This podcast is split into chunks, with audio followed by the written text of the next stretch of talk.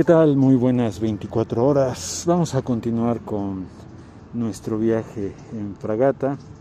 Hoy me encuentro en un parque, los parques de el Estado de México son muy peculiares, no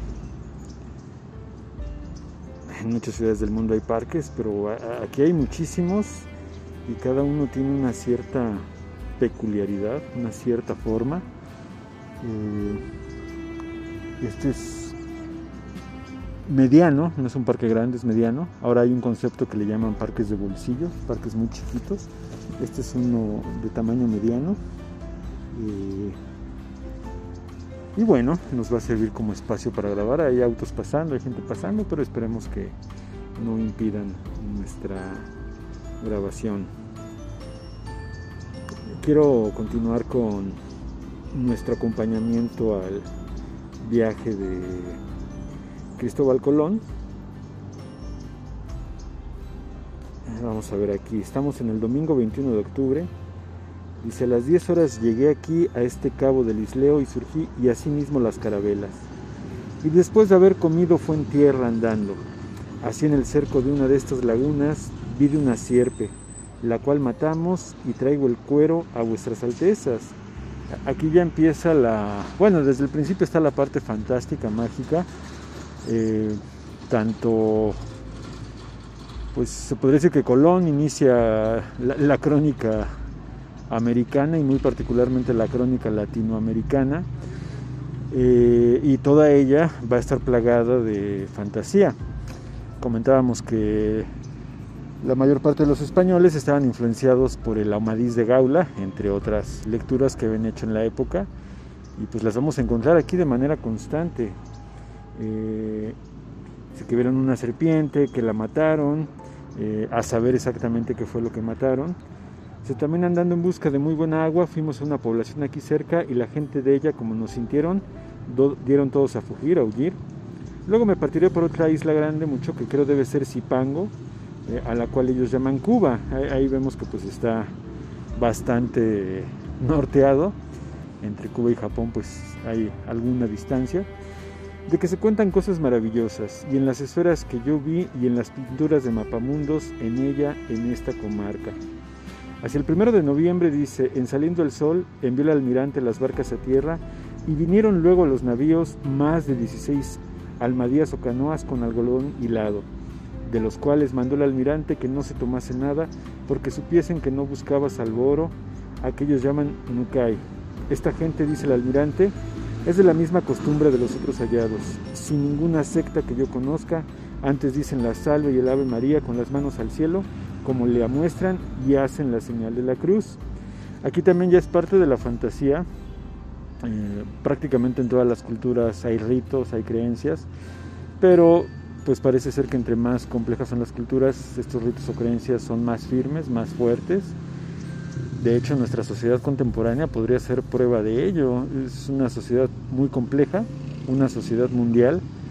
Uno pensaría que moderna, civilizada, pero en realidad el pensamiento mítico es muy fuerte entre nosotros. Por el lado religioso, tal cual, la Iglesia Católica tiene eh, una fuerza muy grande todavía y está perdiendo fuerza, pero no porque ya no haya religiones, sino justamente con el surgimiento de otras religiones, por un lado, y por otro, eh, pues lo que hemos visto con personajes que van de, de Hitler a Trump, personajes en nuestras propias regiones latinoamericanas, eh, más allá de que ellos estén mal, de que ellos sean déspotas, bobos, etcétera, el asunto es que mucha gente los elige pensando en que pues son casi casi como un superhéroe que va a llegar a resolverlo todo. En nuestros sistemas de elección eso sigue muy presente. Todo esto bueno porque probablemente en ciudades menos complejas los ritos existen por supuesto, pero son menos firmes. Ello permitía que pues con alguna facilidad eh, aceptaran lo que les proponían. Pero también seguramente hay mucha fantasía ahí en que realmente estén haciendo la señal de la cruz, en que realmente estén aceptando lo que dicen tanto el almirante como sus acompañantes. Eh, por ejemplo, más abajo dice, toda la lengua también es una y todos amigos. Y creo que sean todas estas islas y que tengan guerra con el Gran Khan, aquí ellos llaman Kabila. Y es cierto, dice el almirante, que esta es la tierra firme y que estoy, dice él, ante Saito y Kisnay. Y bueno, pues ahí vemos parte de su, error. Él, por un lado, notaba que definitivamente estaba en un lugar novedoso y por otro lado, creía que estaba cerca de, Japón. Ahí pues podemos percibir que la percepción de qué tan exactamente dónde estaba pues no es, no es la mejor, digámoslo así, ¿no? Por un lado. Y por otro, es bastante notorio eh, pues cómo va tratando de encajar las cosas a su cosmovisión. Este es un tema bien interesante. Ahora Digamos que, por ejemplo, lo que ocurrió con los juicios de Nuremberg, eh, es probable que la gente que participó en el holocausto no pueda alegar ignorancia por su cosmovisión. Digamos que estábamos ya en una época menos inocente. Pero si vamos al pasado, no es justificar, pero también es difícil eh, culpar a secas, porque definitivamente cada época tiene una cosmovisión, cada cultura, y, trata de encajar las cosas a su cosmovisión, más que a su favor, que por supuesto también existe entre los bucaneros, sobre todo a su cosmovisión.